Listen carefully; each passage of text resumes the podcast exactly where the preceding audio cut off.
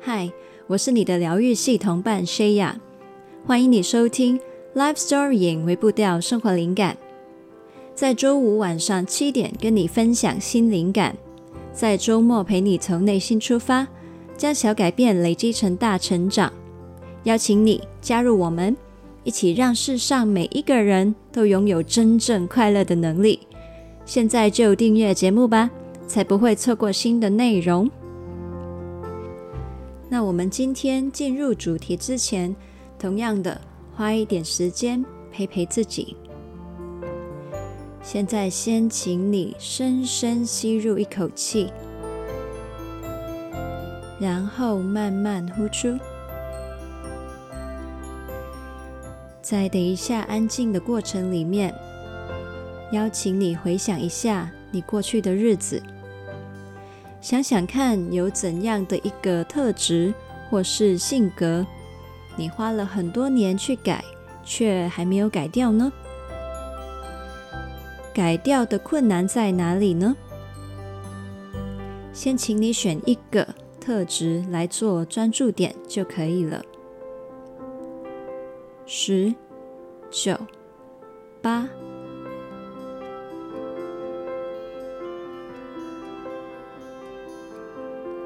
二一零，你可以先把刚才想到那个很难改的特质放在心里面。听到节目的最后，也许你会找到新的角度去理解你改不掉的深层原因哦。你可以以这一个特质为练习的起点。听完节目之后，可以延伸应用到更多你觉得很难改的特质上面。现在，请你再次深深吸入一口气，然后慢慢呼出。欢迎回来这里。今天呢，我们事隔很久很久，终于再次回到幸福学的系列了。这个系列呢，是我以哈佛大学积极心理学的公开课，又名幸福课，作为基础的分享。积极心理学也就是正向心理学。如果你想要听教授 Tal Ben-Shahar 他最原汁原味的教学，你只要在 YouTube 上面搜寻“哈佛幸福课”就会找到了。今天的内容呢，是取材自。第九还有第十课的部分内容。那这一集的题材呢，其实从我分享幸福课这个系列开始，我就已经期待分享很久了。这是因为呢，我想当初就是当年我第一次看这整门的公开课的时候啊，其中一个大大扭转我世界观的概念，就是我们今天可以分享到的神经可塑性。Neuroplasticity，简单来说呢，就是人的脑部神经通道还有神经元，其实是可以透过后天的经历还有学习去改变跟生长的。那这个概念，我待会呢还会非常详细的分享一次。那我先说一下，为什么知道了这个概念之后，改变了我很多呢？那我在知道这个概念之前呢，其实我对人类改变的可能性是很悲观的。我对自己的改变呢，也是缺乏信心的，觉得嗯，人生出来好像很多的特质就已经注定了我们很多事情。更长远来说呢，其实是决定了我们的命运。其实你听得仔细的话，你就会发现，这就好像我们之前有讲过的。没错，这其实是固定心态 （fixed mindset） 的思维模式。在我知道神经可塑性这件事情之后，单单是知道这件事情，就已经帮我的思维有非常大的程度从固定心态 （fixed mindset） 转换到成长心态 （growth mindset） 的那一边。相信人呢是可以学习的，可以改变的。有比我想象中还有更巨大的可能性，这样子的发现，你不觉得很令人兴奋，也让你对未来有了更强的希望感了吗？对于我来说是如此神奇的概念，今天呢也来分享给你。先来说一下今天整集的结构。等一下我会先分享神经可塑性是什么意思，也就是当我们说到改变或是成长的时候，我们大脑里面正在发生什么事情呢？然后我会讲到，我们知道这个能够帮我们掌握改变的规则之后，然后我们可以如何管理对改变的期待，还有就是。知道了人类改变的特性之后呢，会接着讨论如何应用到我们人生各个方面的成长上面。最后，我也会解释为什么有一些事情我们一直说要改，但是却一直改不掉。那总结来说，今天呢，我们是在分享人类改变的科学的入门课。那我们现在呢，来讲第一个部分，也就是什么叫做神经可塑性呢？教授操他说，在一九九八年之前，神经科学家们其实是认定三岁之后的大脑呢是不变的。三岁前就是你出生之后到三岁之前的这个时间，大脑也还是成长阶段，所以会改变。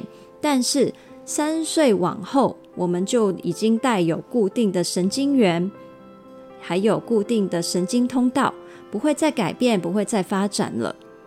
那其实这就几乎代表了你生来的基因，其实也决定了你大部分的往后的特质啊、倾向啊、能力啊、快乐水平啊，以至于你的人生。来到了一九九八年，科学家终于证实了一个新的看法。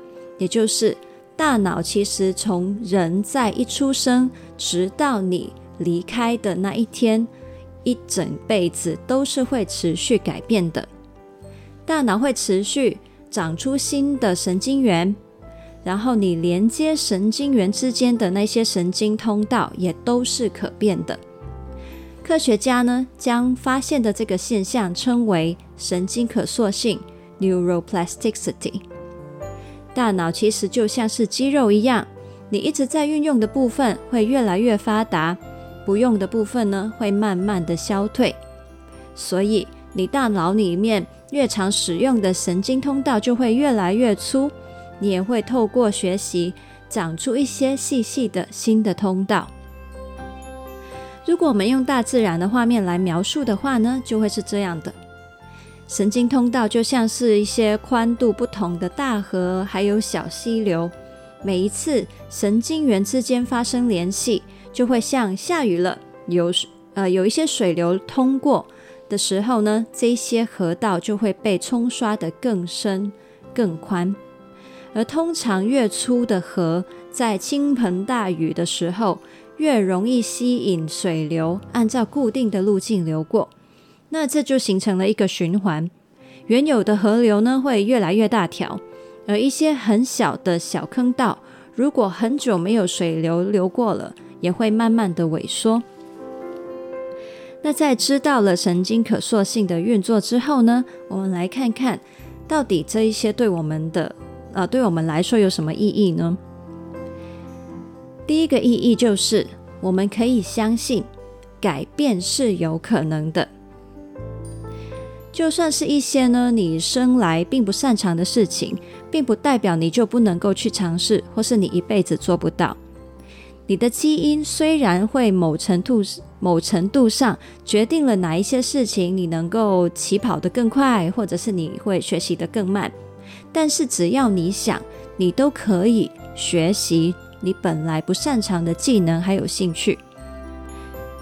你可以想哦，当你学习一个新的运动或是乐器的时候啊，你一开始一定会觉得很辛苦，要非常有意识的去思考，还有控制相关的所有大肌肉、小肌肉的运作，直到你慢慢的把这一些的身体反应练成非常自动的反应。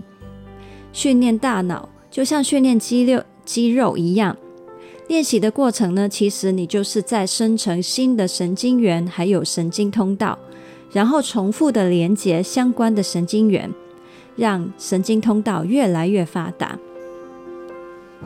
这样子的改变呢，其实不止应用在技能上面哦，在人生的课题上，情绪机制，还有思维惯性上面也是如此。所以你会发现呢，你可能诶也有很多自动反应的循环。当下大雨的时候，水会自动的流进最宽的河流。乐观的人，他乐观的思维的河流呢，特别的宽。容易发怒的人，是因为他愤怒反应的河流特别的宽。现在我们知道大脑有神经可塑性，就可以提醒自己：我们生来虽然虽然有带有某一些的特质，还有运作模式，例如是内向或是高敏感这些特质，但是呢，我们可以在不违反原厂设定的状况下，发展出应对生活的能力。从此以后呢，我们不再被标签框架自己。例如，内向者的确跟人社交的时候会很累，但是也不是注定你一定不擅长社交。内向者可以后天学习一些自己会舒服一点、省力一点的社交技巧，找到一些有效的充电方式。内向者呢，也一样可以建立非常多高品质的人际关系。那其实呢，神经通道也有分成健康的，还有不健康的。不健康的神经通道可能是我们的自我批判啊，或者是我们幸福学系列之前的集数有提到的 Fault Finder 的思维。那我们上一集幸福学呢，也有邀请大家一起进行二十一天的感恩练习嘛。那个练习要做什么呢？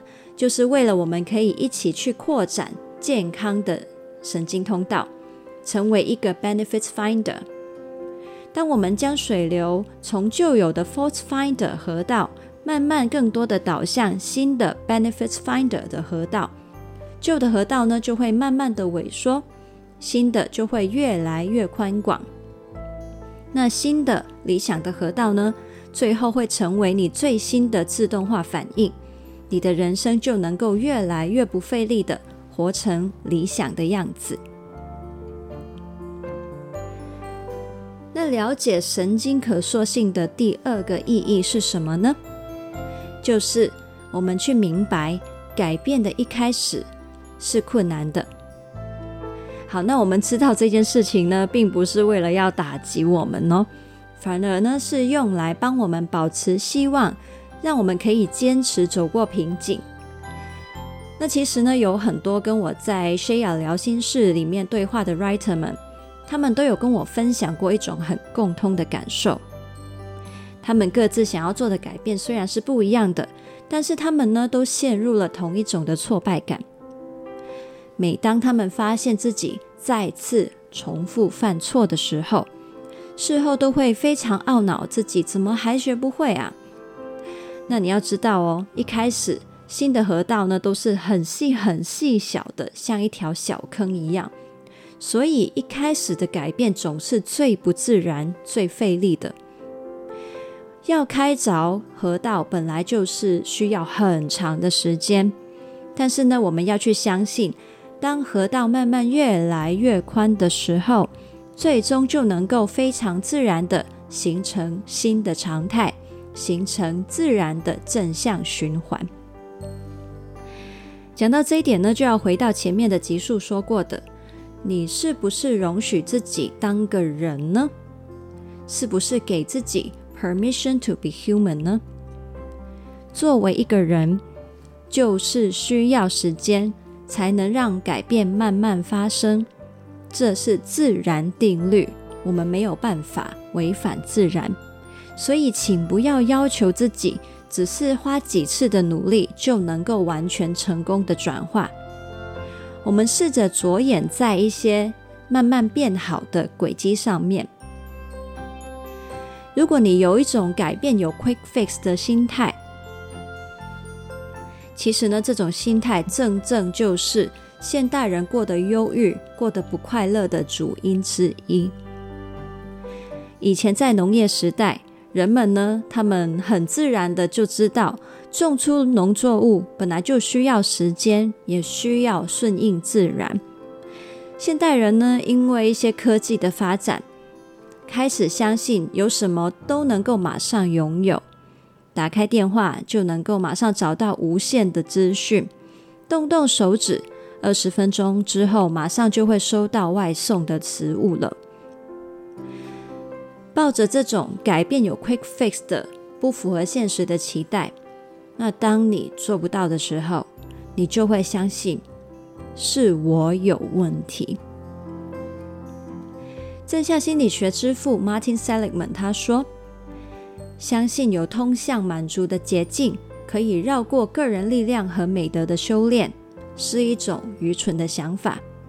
它导致很多人在坐拥巨大财富的时候感到忧郁，甚至他的精神会饥渴致死。”你还记得我们前面有讲过吗？一些非现实型的乐观者会无法采取有效的行动，创造有利的结果，最终会因为失望而精神死亡。现实型的乐观者能够带着合理的期望，务实而积极的回应世界，其实呢是最理想的状态。所以呢，当我听到 writer 们他们在责备自己的时候啊，我都会提醒他们从错误的那个当下抽离出来，去接受自己，接受自己作为人在成长过程就是需要很多的时间、很多次的循环、很多很多的练习，并不是因为他们特别无能才会重复犯错，这就是自然定律。同时呢，他们可以站远一点，开始看看这些一次又一次的循环当中，是不是已经开始累积越来越多的学习，能够越来越快的发现自己的反应，也能够越来越建构出有效的应对策略。是不是已经成功了，根本不是重点，而是只要有进步，你就已经是在正轨之上了。那么讲到这里呢，总结一下，刚才我们讲过，我认为神经可塑性带给我们的两个意义。第一个就是改变是有可能的；第二个，接受改变一开始是困难的，但是后面会越来越自然的形成正向循环。那说到这里呢，可能你还是会发现，嗯。对啦，有一些事情可能真的慢慢久了有看到进步，但是也有一些事啊，我要改，却改了好久好久都改不动诶。然后好像连那个进步的轨迹也不太看得到，这到底是怎么一回事呢？那听到这里，你已经想起来了吧？就是节目一开始邀请你想的那个问题，你有什么改了很久都改不掉的东西呢？还记得你的答案吗？如果是这个状况，到底发生了什么事情呢？教授操他说，很多时候呢，我们可能没有觉察到，我们的潜意识可能把一些想要改掉的负面特质或习惯，连接到了一些正面的品格跟价值上，以至于我们的潜意识好像会阻止我们去脱离一些旧有的状态。如果你问一个人，你想不想变得更自由啊？你想不想变得更健康呢？你想不想变得更有自信呢？我想你能够想象，他通常都会说想啊，当然想啊。我们的脑袋就算有了明确的改变方向，但是为什么还是有一些事情那么难达到呢？那你可以好奇地探索一下你的潜意识。是不是在这样子想呢？如果我戒掉了完美主义，我会不会就失去野心或是摆烂呢？如果我学习去拒绝他人，我会不会失去了同理心，变得自私呢？如果我变得自信，会不会变成自大的人，不再谦虚呢？如果我变自由了，我是不是就不再自律了呢？在这里，我想要给你半分钟的时间，感受一下刚才节目一开始你想到那个想改却改不掉的地方，底下在潜意识里面会不会连接了一些你觉得不想放弃的价值呢？你可以静静思考。如果你需要更多的时间，你也可以先按下暂停。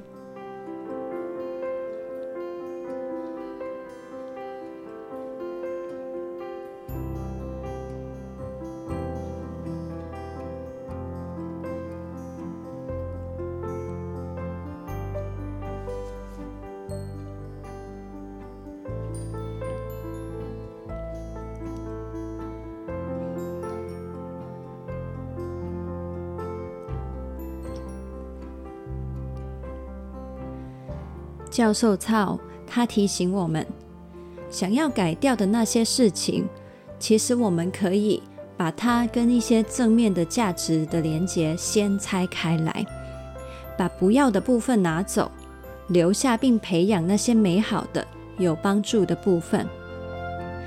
谁说这两个因果或是这两个连结必须存在呢？我们可以学会拒绝他人。同时，仍然保有同理心。我们可以既自信又开放、积极地接受意见。我们可以放下完美主义，就算不逼迫、不批判自己，也能够让追求更多美好价值的渴望引领我们变得越来越好。不管是文化里面流传的各种毒鸡汤，一代又一代传承下来。不曾被解构清楚的传统思想，或者是一些集体的潜意识，常常都在我们，常常都在我们没有意识之下就影响着我们，如此的理所当然，难以觉察。但是呢，我们可以重新开始去察觉、去思考，由我们去找出新版本的答案。希望今天的分享能够帮助你看见你改变的可能性。关于改变呢，后面的集数我们还会更详细的聊，会讲到改变可以从哪一些的要素入手，记得要继续听下去哦。那我们这一周的微步调任务就是尝试去发现你想改的事情，它的内在是跟哪一些的价值做了连结。把这些连结拆开来，尝试找到往后改变的新方向。如果你觉得自己做这些思考，嗯、非常困难的话呢，我也欢迎你可以来参加我们 Shaya 疗心事的服务，让我呢来陪你一起去探讨。那希望呢，我也会对你有帮助，帮你看到一些可能更潜意识、更在内在的一些答案。那这一集的文字稿是在。Life Story 点 co 斜线改变的可能。如果你想到有谁会喜欢或是需要这一集内容的话，记得要分享给他。我们一起让世上每一个人都拥有真正快乐的能力。记得要按订阅节目哦。还有，你如果你在 Apple Podcast 上面听的话，请你帮我打打个五星评分，还有留言，告诉我你的想法。你的感受也可以呢，注明是哪一集让你有一些感想，那你就是可以帮助我知道你的回馈是对应什么题目，这样子也可以让更多人知道这个节目。也邀请你订阅灵感电子周报，我每个礼拜天会发一封信给你，跟你分享生活体会，这是很多 writer 都很喜欢的内容形式哦。你也可以在 Facebook、IG 找到我，我会在上面发放一些贴文啊，还有限动。陪你互动，也将小改变累积成大成长。如果你想要支持我，持续跟你分享灵感的话呢，我真的非常非常非常需要你的帮忙。你可以透过一些一次性或是月费的赞助，让我可以持续创作下去，或者是可以到辽心成长旅行社看看呢，有什么的服务或是课程，还有计划呢，会适合你，对你有帮助。在你去获得价值的同时呢，其实你给我的这一些支持也是非常非常重要的回馈哦。刚刚讲的所有连接，你都可以在资讯栏里面找得到。我们就下次见啦，Happy Life Storying，拜拜。